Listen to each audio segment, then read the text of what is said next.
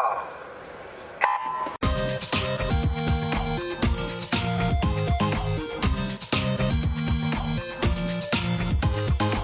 Hallo und herzlich willkommen zur 22. Episode des Swimcast, deiner wöchentlichen Fortbildungs- und Unterhaltungseinheit rund um das Thema Schwimmen und Schwimmtraining. Wenn du mehr über diese Sendung erfahren möchtest, dann geh gerne ins Internet unter www.swimcast.de findest du diese und alle anderen Folgen. Außerdem kannst du mir gerne auf den Social Media Kanälen folgen, auf Instagram, auf Twitter und wenn du mit mir in Kontakt treten möchtest, kannst du das auch über diese Kanäle tun oder du schreibst mir eine E-Mail an andre@swimcast.de.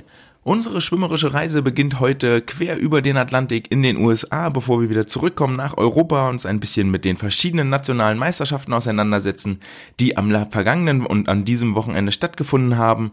Wir werfen einen Blick nach innen zum DSV und natürlich auch in die Vereinsebene. Das heißt, ich werde euch ein bisschen berichten, was bei uns in, äh, im Vereinstraining gerade los ist, wie es bei uns so läuft, welche Erfahrungen wir gemacht haben in den letzten Wochen.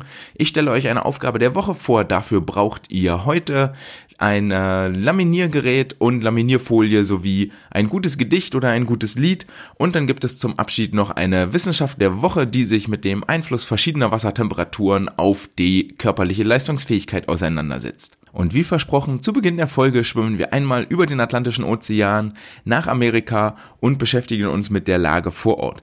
Denn die USA haben ein neues Anti-Doping-Gesetz verabschiedet. Ähm, man mag es kaum glauben, aber aus dem Weißen Haus kommen nicht nur komische Tweets und äh, ungerechtfertigte Wahlanschuldigungen, sondern auch das ein oder andere sinnvolle Gesetz. Präsident Trump hat das äh, Anti-Doping-Gesetz unterzeichnet, äh, über das ich schon mal in Folge 19 gesprochen habe, der sogenannte Rochenko Act, das Rochenko-Gesetz benannt nach Grigori Rotchenko, der als Whistleblower fungiert hat im russischen Leichtathletik-Skandal. Wir erinnern uns zurück, dort ist vor einigen Jahren ja aufgedeckt worden, dass die äh, Russen mithilfe der Staatsführung ähm, ihre Leichtathleten gedopt haben, ähnlich äh, einem System, wie es damals in der DDR ja auch existiert hat, äh, um ihre Sportlerinnen und Sportler in die internationale Spitze zu bringen. Der Grigori Rotchenko ist inzwischen in den USA in einem Zeugenschutzprogramm seit vier Jahren, als er als Whistleblower fungiert hat. Und nun haben die USA, wie bereits in Folge 19 berichtet, mit großer Mehrheit im amerikanischen Senat ein Gesetz verabschiedet, das es der US-Exekutive erlaubt, nicht nur US-Bürger äh, strafrechtlich zu verfolgen, sondern ähm, generell Bürger aller Staatsangehörigkeiten, die in einen Doping-Skandal äh, oder ein Dopingvergehen verstrickt sind, äh, in einem Wettkampf, in dem auch amerikanische äh, amerikanische Sportler und Sportlerinnen mit teilnehmen. Das Gesetz wurde am 5.12. europäischer bzw. am 4.12. amerikanischer Zeit durch den Präsidenten unterschrieben und kann somit auch in, Akt, äh, in, in Kraft treten. Was äh, besagt jetzt dieses Gesetz? Vorwiegend geht es darum, dass sowohl, dass nicht nur Athleten, sondern auch Organisationen oder Ärzte, die mit Doping in Zusammenhang stehen, durch die US-Polizei verfolgt werden dürfen.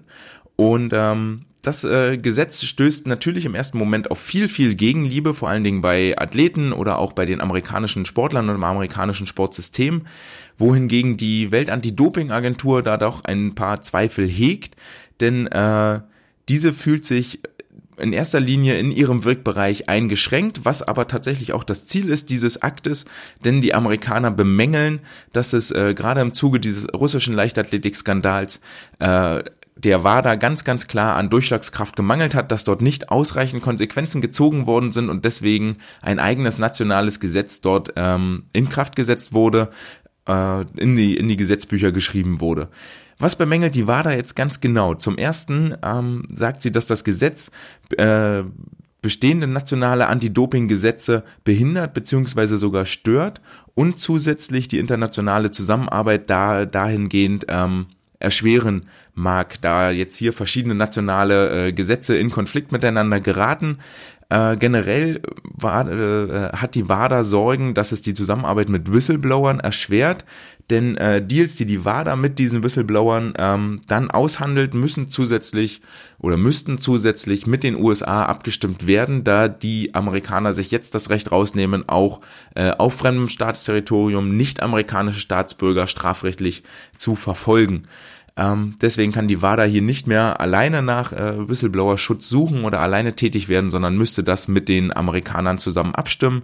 Und zum Dritten ähm, beinhaltet dieses Gesetz, so schön das ist, äh, keine, keine Strafen für US-College-Athleten oder Profi-Athleten. Äh, die sind dort also explizit ausgenommen. Wer hingegen bestraft wird, sind wie gesagt äh, andere Sportler, Sportler anderer Nationen, Ärzte, äh, Organisationen, die in etwaige Dopingvergehen verstrickt sind. Und die Strafmaße sind relativ hoch um eben eine abschreckende Wirkung zu entfalten oder um auch wirklich tatsächlich weh zu tun. So drohen bis zu zehn Jahre Gefängnis und 250.000 Dollar Strafe für Einzelpersonen, Institutionen und ähm, Größere Verbände können sogar mit Strafen bis zu einer Million Dollar belegt werden.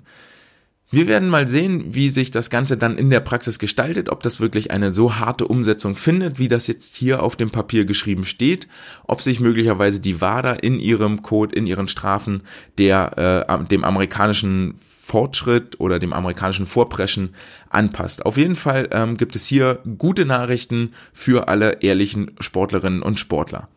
Ebenfalls in den USA sind äh, viele Colleges, die äh, hohe Aufmerksamkeit nach sich ziehen, die ja auch ein großes äh, Förderprogramm, große Stipendien für erfolgreiche, für leistungsstarke Sportler anbieten. Zum Beispiel ist damals ähm, Maxine Wolters in die USA gegangen über so ein Stipendiumprogramm. Ähm, außerdem war auch Theresa Michalak äh, schon über ein solches Stipendienprogramm in den USA. Seit äh, einem Jahr ist auch Anna Elend schon in äh, Texas bei den Texas Longhorns und konnte dort jetzt bei den äh, US Open über die Bruststrecken zum Beispiel Aufmerksamkeit erregen.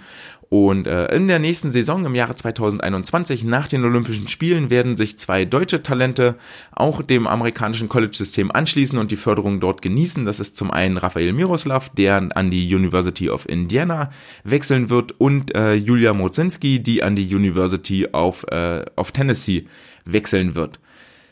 Beide Sportler kommen aus dem Bundesstützpunkt in Hamburg und auch dort gab es in der letzten Woche, damit schwenken wir zurück nach Europa, schwimmen zurück über den großen Teich, damit schwenken wir nach Europa.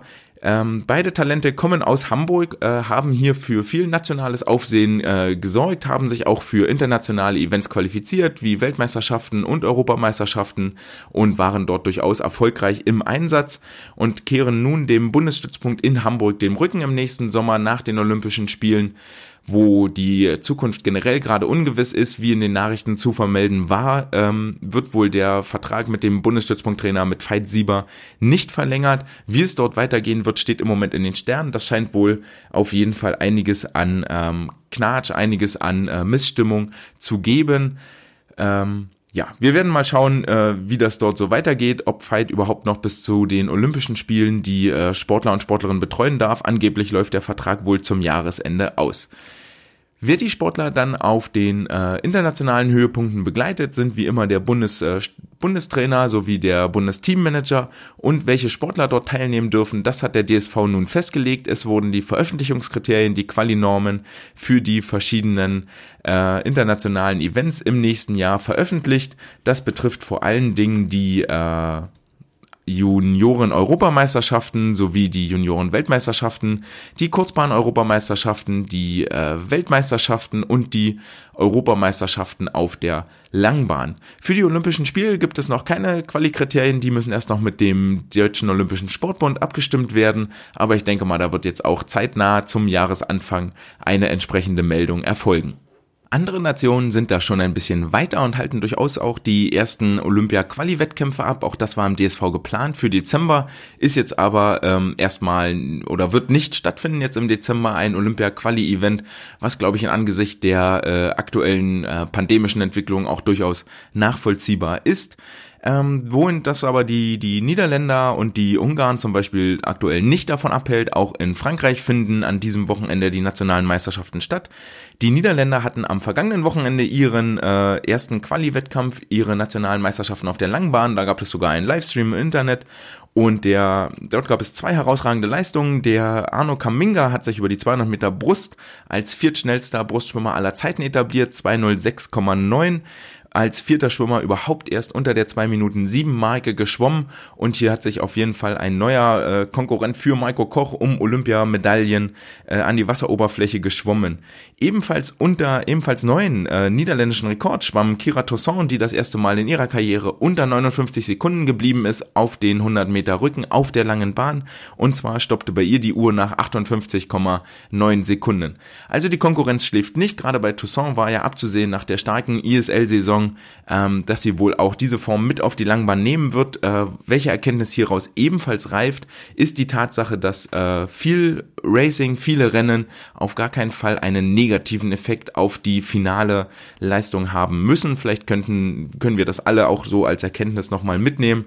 Ähm, bringt die Wettkampfhärte mit rein, versucht die Sportler regelmäßig zu fordern ist durchaus etwas, was sich dann auch auf dem Höhepunkt auszahlt. Die Ungarn haben ähm, vorgestern angefangen mit ihren nationalen Meisterschaften, dort etwas länger gestreckt. Hier kamen schon die 200 Meter Schmetterling zum Einsatz, ähm, die für Aufsehen gesorgt haben, weil insgesamt tatsächlich zwei Athleten, Tamas Kenregi und äh, Christoph Milak, unter der Marke von einer Minute 55 geblieben sind. Äh, Kendereshi gewann in einer flachen 1,54 und Christoph Milak in 1,54,9 angeschlagen. Christoph Milak war auch vom Coronavirus betroffen und hat wohl einiges an Muskelmasse abgebaut, ähm, äußerte sich auch im Nachgang seines Rennens dazu, dass ihm durchaus noch einiges an Kraft fehlt und einiges an Power fehlt durch die äh, Erkrankung, die er dort mit sich rumgeschleppt hat und die er überstehen musste. Aber 1,54 ist eine äh, ziemliche Hausmarke und lässt mit Sicherheit aufhorchen für die Olympischen Spiele in Richtung Rio. Die Olympischen Spiele in Rio werden für meine Athleten in Mülheim mit, äh, nicht in Rio, sondern in Tokio, werden für meine Athleten mit Sicherheit zu früh kommen. Nichtsdestotrotz fällt das Wort Olympia durchaus das ein oder andere Mal, weil vielleicht bei ganz positiver Entwicklung vielleicht ein oder zwei Aktive dabei sind, die nicht völlig unrealistische Chancen dafür haben. Ähm, wie, wie bereiten wir uns jetzt darauf vor? Natürlich sind wir alle getroffen vom Lockdown. Ich hatte vor zwei Wochen schon mal erwähnt, dass bei uns die Motivation doch ähm, arg nachlässt im Homeworkout, im Home-Training. Ich habe mich jetzt mit einigen Sportlern nochmal ähm, zusammengesetzt und klar abgefragt, welches Equipment sie denn zu Hause haben um dort auch individueller eingehen zu können. So stellte sich raus, dass doch einige eine Klimmzugstange zum Beispiel da haben.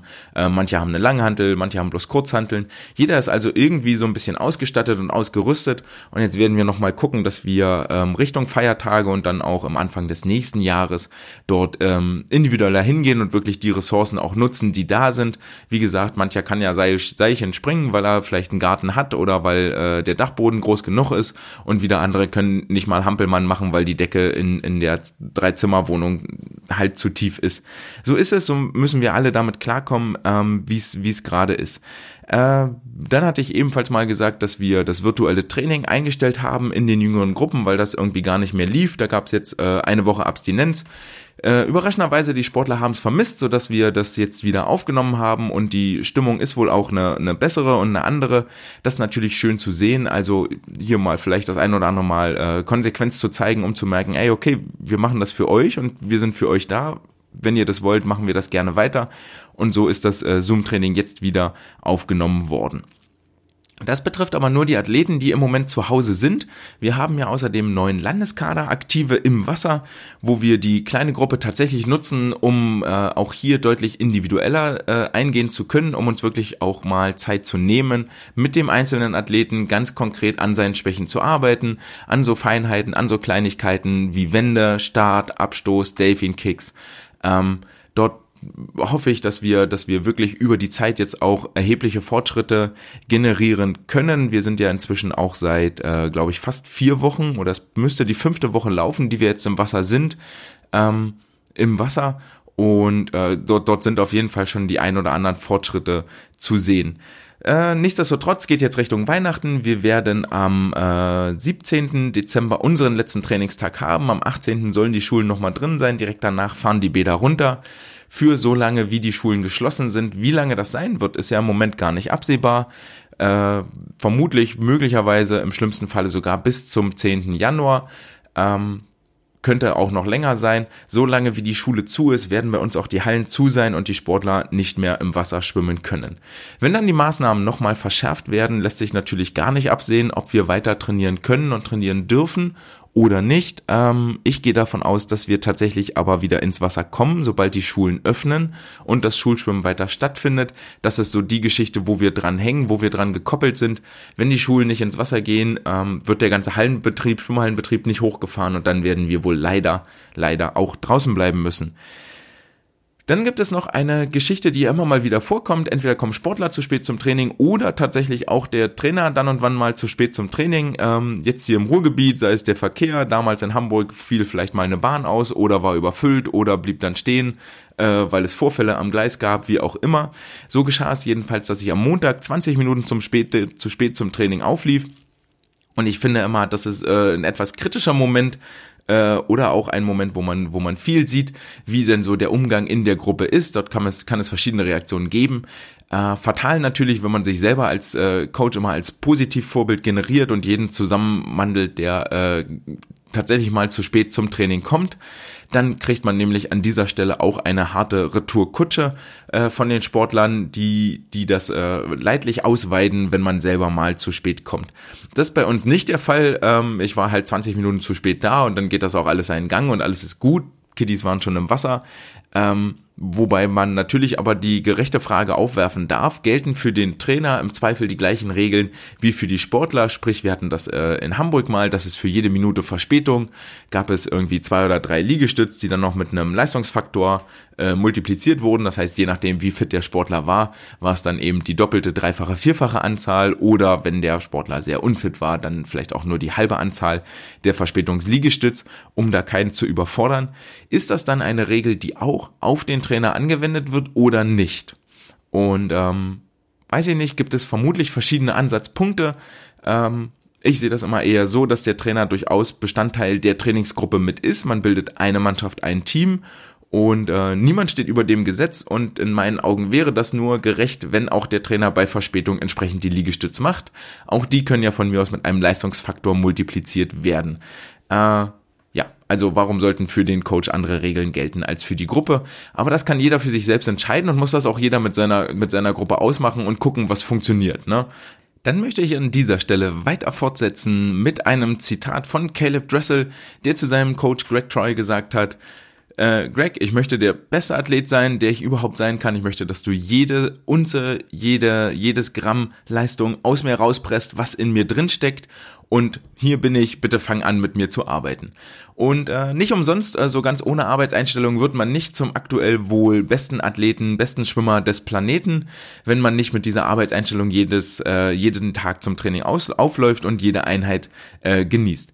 So kam es, dass Caleb Dressel inzwischen von Speedo gesponsert wird und Speedo feiert in diesem Jahr das 20-jährige Jubiläum wenn man es denn Jubiläum nennen möchte, des Verbotes der Hightech Anzüge und ähm, hat sich hierfür einen kleinen PR-Coup ausgedacht, der für den 10. Dezember angekündigt war und der gestern auch tatsächlich stattgefunden hat. Ziel war es, kann Caleb Dressel der erste Mensch sein, der die 50 Meter Kraul auf der kurzen Bahn unter 20 Sekunden schwimmt. Das Ganze schön tituliert als Sub 20 in 20. Ähm, dafür haben sie äh, Caleb in einen äh, Laser Racer Anzug aus dem Jahre 2008 von Speedo gesteckt um ihm dort eben, um mal zu demonstrieren und zu zeigen, okay, was ist mit heutigen Athleten? Das Schwimmen hat sich ja weiterentwickelt. Es gibt inzwischen äh, vielleicht noch ein oder zwei Weltrekorde, da müsste ich jetzt lügen, die aus dieser Hightech-Anzug-Ära überhaupt stammen, ist inzwischen auch tatsächlich zwölf Jahre her. Sowohl das Training, die Trainingswissenschaft als auch ähm, die, die ganze Ausbildung, das ganze Schwimmtraining hat sich ja massiv weiterentwickelt und wie das so ist, wenn eine Grenze erst einmal eingerissen wurde, dann ist es sehr leicht, die wieder zu überschreiten. Ne? Wenn man erstmal sieht, was überhaupt möglich ist, dann, dann fällt es relativ leicht, den Weg dahin zu gehen. Wenn man aber den Weg erstmal neu gehen muss, dann ist das etwas schwieriger und schwieriger. Und das ist so eine Geschichte, die mit den Hightech-Anzügen passiert ist. Es wurde zum Beispiel den Sportlern nochmal klar, wie wichtig so eine, so eine, äh, wie wichtig die Chormuskulatur eigentlich ist. Die Athleten sahen ja damals auch ähm, deutlich anders aus. Die konnten deutlich, deutlich breiter sein. Das Gewicht oder, oder die Körperform war nicht so der entscheidende Charakter, weil der durch die, durch die Anzüge tatsächlich ja auch gepresst wurde, in Form gepresst wurde wurde. Und jetzt ähm, war halt von Speedo, wie gesagt, die, die Ansage, okay, pass auf, Caleb, wir stecken dich in so einen Anzug und dann gucken wir mal, wie schnell kann ein Mensch überhaupt schwimmen. Schaffst du es unter 20 Sekunden zu schwimmen? Und hierfür muss man vielleicht auch so ein paar Sachen beleuchten. Diese ganze ähm, Anzug Geschichte, die Wissenschaft, die da drin steckt, ist wirklich eine ganze Wissenschaft für sich. Da gab es vom äh, Swim Swam Podcast eine Sonderfolge mit dem Chefdesigner und dem Chefentwickler von Speedo, der sich über die ähm, über die Beschaffenheit der Anzüge ausgelassen hat, der dort auch mal so ein bisschen Inside-Blick gewährt hat, der auch unter anderem den Beispiel aufgeworfen, das Beispiel aufgeworfen hat und den Vergleich aufgeworfen hat zwischen diesem Schwimmanzug und einem Golfball. Denn ähm, er sagte, was man eigentlich ad hoc annehmen würde, ist, wir machen die Oberfläche so glatt wie möglich, damit sie dem Schwimmer oder damit sie dem Wasser so wenig Widerstand wie möglich bietet und der Schwimmer am best bestmöglich durchs Wasser gleitet. Und meinte dann aber so ein Golfball, der unfassbar weit fliegen soll, der ist auch nicht einfach stumpf rund, sondern hat so ganz viele kleine äh, kleine Dellen. Und die sind auch laut Golfregelwerk sind die ganz klar definiert, wie groß die sein dürfen, wie viele da drauf sein dürfen, weil durch die Rotation, die der Ball kriegt ähm, und diese Dellen, die dort drin sind, baut sich um diesen Ball ein, ein Luftschirm auf ein Luftstrom auf, der letztendlich dafür sorgt, dass äh, weniger Widerstand, weniger Flugwiderstand, weniger Luftwiderstand da ist, als wenn dieser Ball einfach ganz stumpf glatt wäre. Und das ist ein Effekt, der ist im ersten Moment nicht zu erwarten. Und so ähnlich ist es aber auch mit den Anzügen. Diese Hand, diese, die, die Haut, die Oberfläche von den Anzügen ist nicht äh, nicht ganz glatt und nicht abweisend wie Teflon, sondern äh, weist auch so kleine Unebenheiten auf. Analog, damals war es ja wie, wie diese Haihaut, wie so Schalkhaut. Und ähm, das Ganze sorgt dafür, dass der Schwimmer deutlich widerstandsärmer durchs Wasser kommt. Dann ähm, gibt es auch aktuell die, die Tendenz, dass in den Jammerhosen zum Beispiel so kleine Straps eingenäht sind, analog oder ähnlich wie so ein Kinesio-Tape, die dafür sorgen, dass wenn die, die Hose gestreckt wird, ähm, beziehungsweise wenn sie über den Oberschenkel gebeugt wird, also wenn das Bein sich anzieht, dass äh, dort eine Spannung aufgebaut wird in diesem Strap, die den Beinschlag mit unterstützt, weil der sich zurückziehen möchte in seine Ursprungsposition. Also wie so ein, wie so ein Schnappmechanismus äh, wird dort die Beinmuskulatur unterstützt. Und äh, angeblich ist auch die Aussage, die steht im Raum und wäre mal zu überprüfen, dass die aktuellen Jammer-Hosen, die existieren, technologisch deutlich weiterentwickelt sind als die Anzüge, die damals in 2009, Ende 2009 dann verboten wurden. Und ähm, dass heutzutage auch diese Jammer-Hosen ähnlich viel oder genauso viel kosten wie diese Anzüge damals. Und ähm, deswegen auch die, die Hilfestellung oder die Materialhilfe, die der Schwimmer durch diese Jammerhosen erfährt, durchaus vergleichbar oder möglicherweise sogar größer ist als damals, was durch die großen Anzüge stattgefunden hat. Ähm, jetzt muss man auch nochmal dazu sagen, dass in dieser Sub 20 Challenge äh, der Laser Razor gar, gar nicht auch unbedingt der beste Anzug war, der dann 2009 auf dem Markt existierte.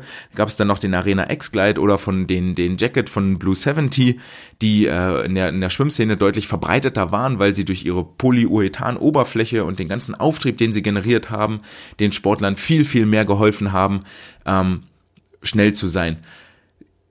Thema Auftrieb, äh, hier kommt auch eine ganz, ganz wichtige Sache zum Tragen, die wir auch gleich bei Calebs Rekordversuch genauer beleuchten werden. Das äh, Ding ist natürlich, wir sind uns alle einig, an der Wasseroberfläche schwimmen wir schneller als unter Wasser. Das ist ja auch der, der, der Sinn, der bei so einem Motorboot vorliegt. Äh, das natürlich deutlich bessere Leistungs zu Gewicht äh, äh, Verhältnis hat als so ein großer schwerer Tanker, aber der über die Wasseroberfläche schießt und spritzt ähm, und deswegen schneller ist als zum Beispiel so ein großer Tanker, der viel im Wasser liegt und dort äh, viel Verdrängung äh, leisten muss, um überhaupt vorwärts zu kommen. Was aber nicht funktioniert, ist zum Beispiel, wenn ich ein U-Boot nehme, das für, dies, für das Unterwasserschwimmen ausgerüstet ist, wenn ich das an die Wasseroberfläche packe, wird das nicht automatisch schneller, weil es für Unterwasser optimiert und konzipiert ist. Also hier muss man ganz klar gucken, dass sich das Schwimmen natürlich weiterentwickelt hat und äh, pauschal mehr Auftrieb nicht automatisch besser ist. In der Sub-20 Challenge in dem Video sagt auch der Host, das ist Elizabeth Beisel, die ja auch schon Olympiagold gewonnen hat über die 50 Freistil, ähm, die sagte, dass sie damals, als sie neu in die Anzüge reinging, ihre ganze äh, Zug, äh, ihre ganze Armzugmechanik, ihre ganze, äh, ihre ganze Bewegungsausführung äh, verändern musste und sich wirklich ein neues Bewegungsmuster aneignen musste, um die Vorteile dieses auftriebsfördernden Anzuges wirklich nutzen zu können.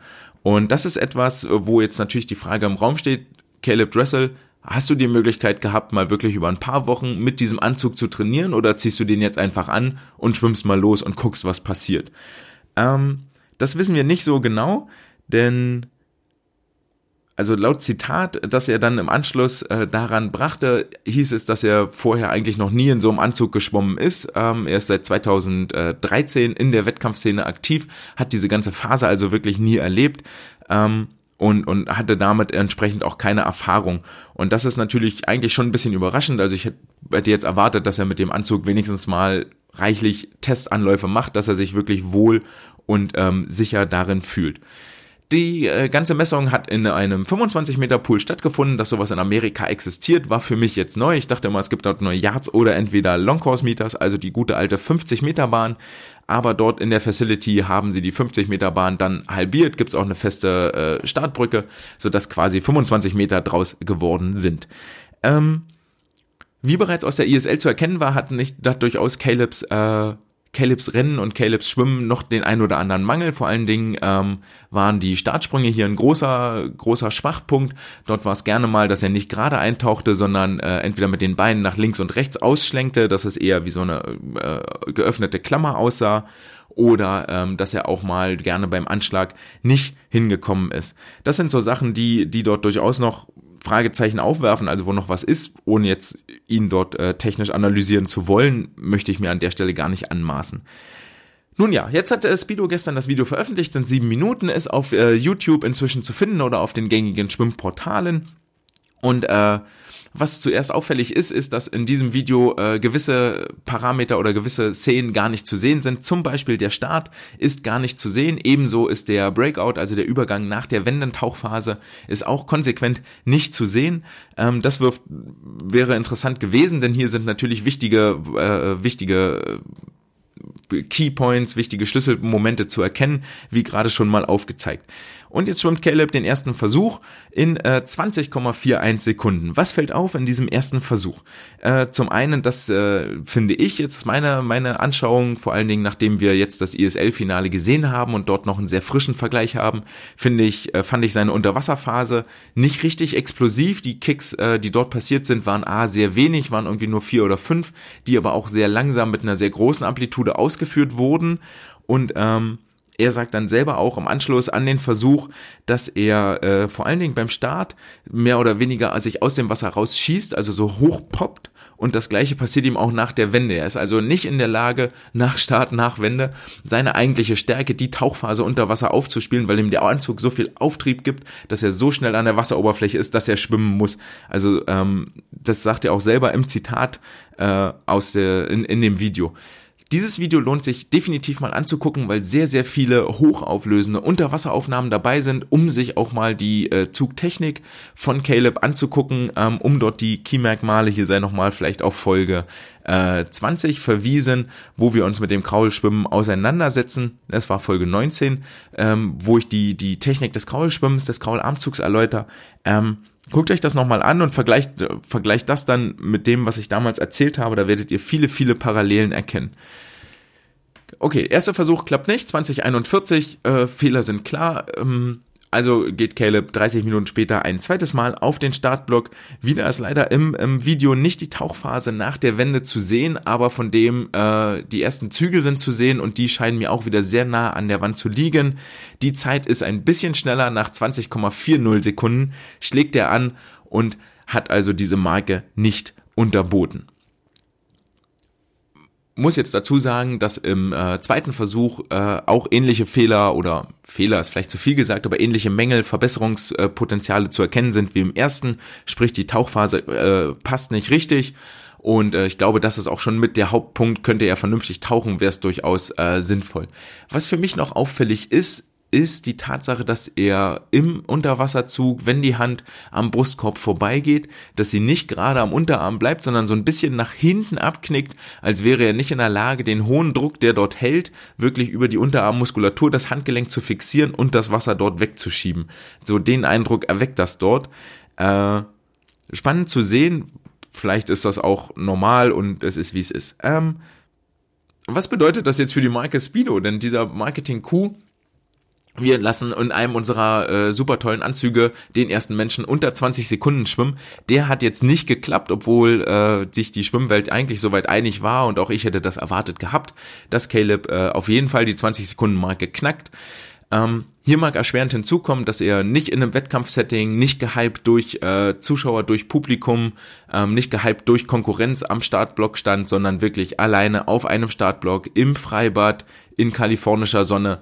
Ähm, das mag durchaus mit dazu beitragen, dass die letzten zehn Prozent an äh, Leistungsreserve nicht ausgeschöpft werden konnten. Welche Konsequenzen hat das jetzt für Speedo? Ist das jetzt ein großer äh, Marketing-Lose oder hat es trotzdem einen Marketing-Gewinn? Ähm, zuallererst sei gesagt, dass äh, Speedo das Video überhaupt veröffentlicht, nachdem sie, äh, nachdem der Rekord nicht gefallen ist. Äh, zeugt ja ein bisschen von Größe. Man hätte sich vielleicht auch äh, irgendwelche Ausreden einfallen lassen können. Aber so ähm, stellt sich Speedo der Kritik und äh, vielleicht ist es tatsächlich so, dass die Tatsache, dass äh, Caleb jetzt nicht unter 20 Sekunden geschwommen ist, sogar für mehr Gesprächsstoff sorgt, weil es das unerwartete Ergebnis war, als wenn er die 20 Sekunden Marke geknackt hätte. Ähm, das mag natürlich, also das, da mag man jetzt rein interpretieren. Ich glaube nicht, dass das von Speedo so geplant war, aber das könnte ein ganz positiver Nebeneffekt sein. Der Weltrekord steht weiterhin bei 20,16 Sekunden, gehalten von Caleb, also fast äh, drei Zehntel schneller als das, was er jetzt in diesen damaligen Wunderanzügen geschafft hat. Wer das äh, nicht gesehen hat, dem empfehle ich das gerne bei YouTube mal nachzugucken. Ähm, Speedo Sub 20 und dann Dressel eingeben, sollte reichen, um zum Video zu gelangen. Dauert sieben Minuten, die sind wohl investiert, denn äh, ihr könnt dort wirklich viele, viele schöne Schwimmaufnahmen äh, sehen damit unsere Sportler auch irgendwann mal dahin kommen und vielleicht von Arena oder von Speedo oder wie dann die neuen Schwimm Schwimmgrößen am Markt heißen, äh, gesponsert wird und reich werden darf, müssen wir mit denen trainieren und machen das natürlich gerne in etwas abwechslungsreicher Form, wenn wir entweder im Wasser sind oder am Landtraining. Und gerade jetzt in der Vorweihnachtszeit soll es ja immer ein deutlich, äh, deutlich freudvoller äh, zu Werke gehen. Deswegen gibt es die Aufgabe der Woche, die sogenannte Zettelstaffel.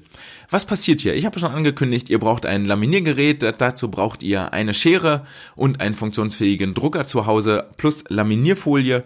Ihr sucht euch im Internet entweder ein Gedicht oder ein Lied. Jetzt in der Weihnachtszeit bietet sich an, dass man ein Weihnachtslied nimmt, am besten etwas, was alle kennen sollten oder tatsächlich kennen, was auch für Jüngere geeignet ist, zum Beispiel sowas wie Stille Nacht oder O Tannenbaum. Ähm, nehmt diesen Songtext, druckt ihn auf äh, Papier, laminiert ihn ein, schiebt ihn durch das Laminiergerät durch und äh, schneidet dann zeilenweise oder alle zwei Zeilen dieses Lied in kleinere handliche Stücke. Dann habt ihr so einen Haufen von ungefähr 30 Zetteln, wo jeweils ein bis zwei Zeilen drauf sind. Und äh, jetzt ist die Aufgabe, das kann man wie gesagt entweder an Land machen oder im Wasser. Wenn ihr das im Wasser macht, versammelt ihr die Sportler an einer Seite des Beckens. Ich würde entweder paarweise oder zu dritt. Ähm, und legt auf die andere Seite des Beckens, legt ihr für jedes Team einen Liedtext, der zerschnitten wurde und ähm, genau, legt den dorthin, bunt gemischt auf einen Haufen, nicht irgendwie sortiert. Und jetzt ist die Aufgabe, dass die Sportler auf der einen Seite reinspringen, rüberschwimmen, sich einen Zettel greifen, zurückschwimmen. Wenn sie drüben sind, springt der Partner rein, schwimmt rüber, holt einen Zettel, schwimmt wieder zurück und so weiter und so fort, bis alle Zettel von der gegenüberliegenden Seite auf die Startseite rübergeschwommen worden sind. Während der Sportler A schwimmt, kann Sportler B natürlich schon anfangen, den Text in die richtige Reihenfolge zu bringen und Ziel ist es am Ende, den Liedtext, den Songtext, den Gedichttext in der richtigen Reihenfolge vor sich liegen zu haben. Das kann man dann noch vergleichen und ähm, von mir aus auch noch einen Preis ausloben für den, der die meisten Zeilen an der richtigen Stelle hat. Äh, häufig ist es so, dass wenn eine Zeile wirklich mal verrutscht ist, dann passt vieles anderes nicht mehr. Manchmal gibt's dann noch einen Glückstreffer. Die äh, erfahrungsgemäß ist die Trefferquote aber nicht wahnsinnig hoch, sondern tatsächlich sehr, sehr schlecht. Also wenn ihr dort 30 Zeilen habt, sind tatsächlich fünf, sechs richtige Zeilen schon äh, ziemlich gutes Ergebnis. Selbst wenn der Liedtext äh, bekannt sein sollte, wie zum Beispiel bei O Tannenbaum. Denn fatalerweise kennt man sehr, sehr oft tatsächlich nur den Refrain und die, die Zwischenzeilen nicht. Ähm, wem das Ganze mit Liedtext zu einfach ist, der kann das Ganze auch etwas schwieriger gestalten. So Richtung DMS habe ich dann auch gerne mal das DMS-Programm genommen und äh, zerschnitten sind dann ja insgesamt, oh Gott, jetzt muss ich lügen, 17, 18 Strecken, also ist auf beiden Seiten das gleiche, ne? Ähm, sei es auch drum 17, 18 Strecken, die müssen dann in die richtige Reihenfolge gebracht werden. Auch hier äh, offenbaren sich erschreckende äh, Erinnerungslücken.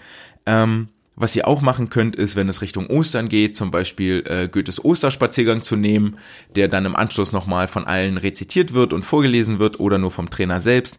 Das Weihnachtslied, was ihr zusammen bastelt, können dann alle als äh, Gruppenabschluss nochmal zusammen singen. Auch ein schönes Event. Ähm, oder was auch sehr, sehr gut geht, habe ich letztes Jahr zum äh, Saisonende gemacht. Ihr sucht euch die äh, Top 10 Bestenliste oder besten 20, wie auch immer.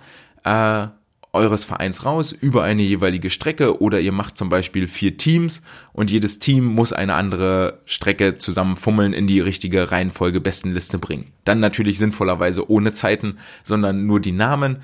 Äh, bei uns war es erschreckenderweise so, dass tatsächlich in diesen Top Ten äh, Leute auftauchten, deren Namen wir noch nie vorher gehört hatten, wo dann so gar keiner wusste, wo die hingehören, ob die gut sind, ob die schlecht sind.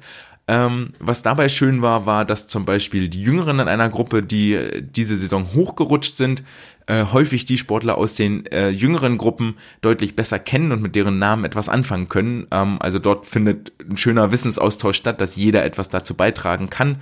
Ähm, das ist immer sehr schwierig, wenn man wirklich so Wissenssachen macht, zum Beispiel, äh, dass häufig die Älteren im Vorteil sind, weil sie mehr wissen. Ganz einfach banal gesagt äh, mehr Lebenserfahrung und mehr, mehr Wissen schon angehäuft haben. Ähm, Trotzdem nehmt es, also wirklich schönes Event, viel Schnelligkeit dabei, Sportler sind auch ausgepowert danach, ähm, kommt dann die Zettelstaffel äh, und dann am Ende singen alle zusammen. Macht eine Heiden Gaudi, ist mal was völlig anderes und je nachdem, wie gut ihr laminiert oder ausschneidet, könnt ihr die Zettel auch mehrfach benutzen. Ähm, ein Tipp vielleicht noch an der Stelle, ein Pro-Tipp wenn ihr die Zettel einmal zerschnitten habt, sind die Sportler natürlich auch nicht völlig doof. Die, die kapieren das und versuchen die Zettel an ihren Schnittmarken aneinander zu legen, sodass ein schönes A4-Blatt am Ende wieder rauskommt. Ähm, das Ganze könnt ihr vermeiden, wenn ihr einfach mal so dann und wann äh, eine Zeile austauscht aus äh, aus einem anderen Blatt, also aus dem, dem Blatt für Gruppe A nehmt und bei Gruppe C reintut und die gleiche Zeile von Gruppe C zu Gruppe A packt, dann geht das nicht mehr mit den Schnittmarken und äh, sorgt für zusätzliche Verwirrung. Was ihr auch machen könnt beim DMS-Programm zum Beispiel ist, äh, das im Vorfeld schon in eine andere Reihenfolge bringen und dann ausschneiden, dann müsst ihr auch, auch keine Sorgen mehr machen um die Schnittmarken. Äh, vielleicht hier an der Stelle noch einmal zum äh, als als kleiner kleiner Hinweis. Ansonsten seid kreativ, nehmt irgendeine nehmt eine beliebige Liste, die euch einfällt. Äh, ich glaube, ich habe jetzt einige Vorschläge geliefert und dann könnt ihr mit euren Sportlern ein bisschen Spaß nochmal haben, bevor es in die Weihnachtsferien geht. Und damit kommen wir zum letzten Teil des heutigen Tages, der Wissenschaft der Woche. Hier hat mich vor allen Dingen unser Trainingslager, das wir, oder Trainingslager ist zu viel gesagt, aber unser Ferientraining aus den Oktoberferien, das wir ja regelmäßig in äh, kochend heißem, 33 Grad heißem Wasser abhalten müssen, wegen der Nichtschwimmerkurse, wegen der Seepferdchenkurse, dazu angehalten ist mir ein Paper über den Weg gelaufen von spanischen und äh, portugiesischen Forschern, eine Gruppe um Raul Arellano, äh, und zwar nennt sich das ganze Paper Effects of Water Temperature on Swimming Performance. Das äh, ist aus dem September 2018, wo die Forscherinnen und Forscher untersucht haben, welchen Einfluss hat eigentlich die Wassertemperatur auf die Schwimmleistung und hier vor allen Dingen auf gewisse äh, biologische Parameter. Ihre Motivation der Forscher kam allerdings aus einem etwas anderen Kontext heraus und zwar ist es so, dass im Freiwasserschwimmen die Wassertemperatur sehr großen Schwankungen unterliegen kann. Dort können Wettkämpfe zum Beispiel bei 18 Grad stattfinden oder bei 26 Grad oder auch noch darüber. Da gab es äh, in den letzten Jahren viel, viel Diskussion, was zu warm ist, dass da ähm, erhebliche erhebliche äh, Schäden bei den Aktiven gab. Es gab auch den ein oder anderen Todesfall, der in zu heißem Wasser ähm, kollabiert ist.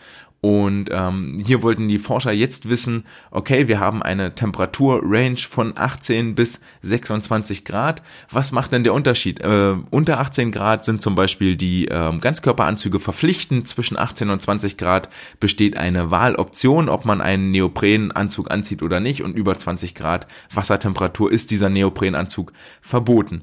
Ähm, was wir wissen inzwischen aus früheren äh, Untersuchungen ist, dass es einen krassen Unterschied gibt zwischen 10 und 28 Grad. Dort hat man Sportler in 10 Grad Wasser und in 28 Grad Wasser schwimmen lassen. Und überraschenderweise ist sowohl die Atemfrequenz als auch die Herzfrequenz massiv erhöht in kaltem Wasser, was auf äh, einen höheren Energieverbrauch hindeuten kann.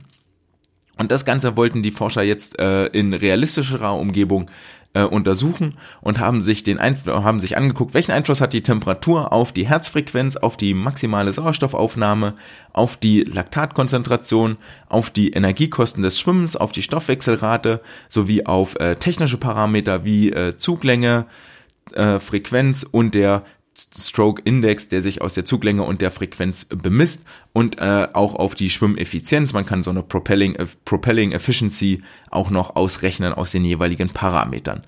Mit welcher Trainingsgruppe haben sie das gemacht? Sie haben insgesamt 10 männliche Probanden genommen, 28 plus minus 13 Jahre alt, alle 1,76 groß, 73 Kilo schwer. Äh, die Sportler haben, waren für sechs bis sieben Einheiten pro Woche im Wasser, können also durchaus als erfahrene Schwimmer bezeichnet werden und äh, haben sich dem ganzen Testprotokoll gestellt. Es wurde im Vorfeld ein 400, 400 Meter Test gemacht auf der 25 Meter Bahn, bei dem dann ähm, eine mittlere Schwimmgeschwindigkeit ermittelt wurde und im Anschluss daran ging es in den Schwimmkanal, wo dann zwei Versuche mit jeweils 24 Stunden Abstand geschwommen worden sind. Im ersten Versuch betrug die Wassertemperatur 26 Grad, im zweiten dann 18 Grad. Zusätzlich gab es eine Kameraanalyse, also eine Videoaufzeichnung und eine Analyse des Atemgases, eine Spiroergometrie wo die Sportler dann, äh, ist ein bisschen unangenehm, äh, mit Maske vor dem Gesicht schwimmen müssen, deswegen auch im Kanal und nicht äh, im Becken. Dort schwimmen sie quasi auf der Stelle und dann sieht das aus wie so ein ganz langer Elefantenrüssel, ist quasi eine Atemmaske, wo dann ein langer Schlauch rausgeht zu, äh, zu den ganzen Apparaten, die draußen stehen um eben ähm, zu analysieren, okay, wie viel Sauerstoff nimmst du rein, wie viel Sauerstoff atmest du aus, wie hoch ist der Gasaustausch und so weiter und so fort. Die Sportler schwammen bei einer Geschwindigkeit von 1,28 Meter, 1,28 Meter pro Sekunde plus minus 0,13. Wer damit nichts anfangen kann, das bedeutet eine Zeitspanne von 1,11 bis einer Minute 26 auf die 100 Meter. Im Mittelwert war das eine Minute 18. Ähm, die Analyse fand wie folgt statt. Im Anschluss an das Schwimmen wurden dann die verschiedenen Daten erhoben äh, wie zum Beispiel der Laktatwert, der nach einer Minute nach Schwimmen, drei Minuten, fünf Minuten, sieben Minuten nach dem Test abgenommen wurde. Dann kann man so eine Laktatkurve dort reinzeichnen und gucken, wo ist denn der Peak-Laktatwert. Wie wir alle wissen, ähm, ist der Laktatwert nicht am höchsten, wenn die Sportler direkt aufhören mit dem Schwimmen, sondern der läuft noch so ein bisschen nach die Produktion und kommt dann erst ein paar Minuten später ins Blut geschossen. Das ist auch der Grund, weshalb ihr bei äh, Stehvermögen äh, zum Beispiel so lange Pause habt, damit das Blut überhaupt erstmal, äh, äh, damit das Laktat überhaupt erstmal produziert werden kann.